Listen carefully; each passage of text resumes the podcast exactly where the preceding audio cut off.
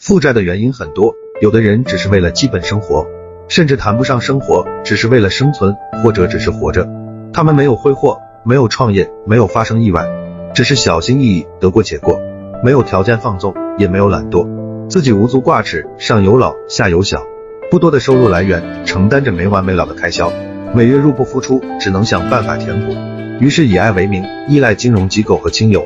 长期以往，越欠越多。心里很明白，迟早要面对越来越大的后果。可是人性有弱点，存在鸵鸟心态，危险来临，下意识逃避，把头埋进沙子里，不敢正视问题，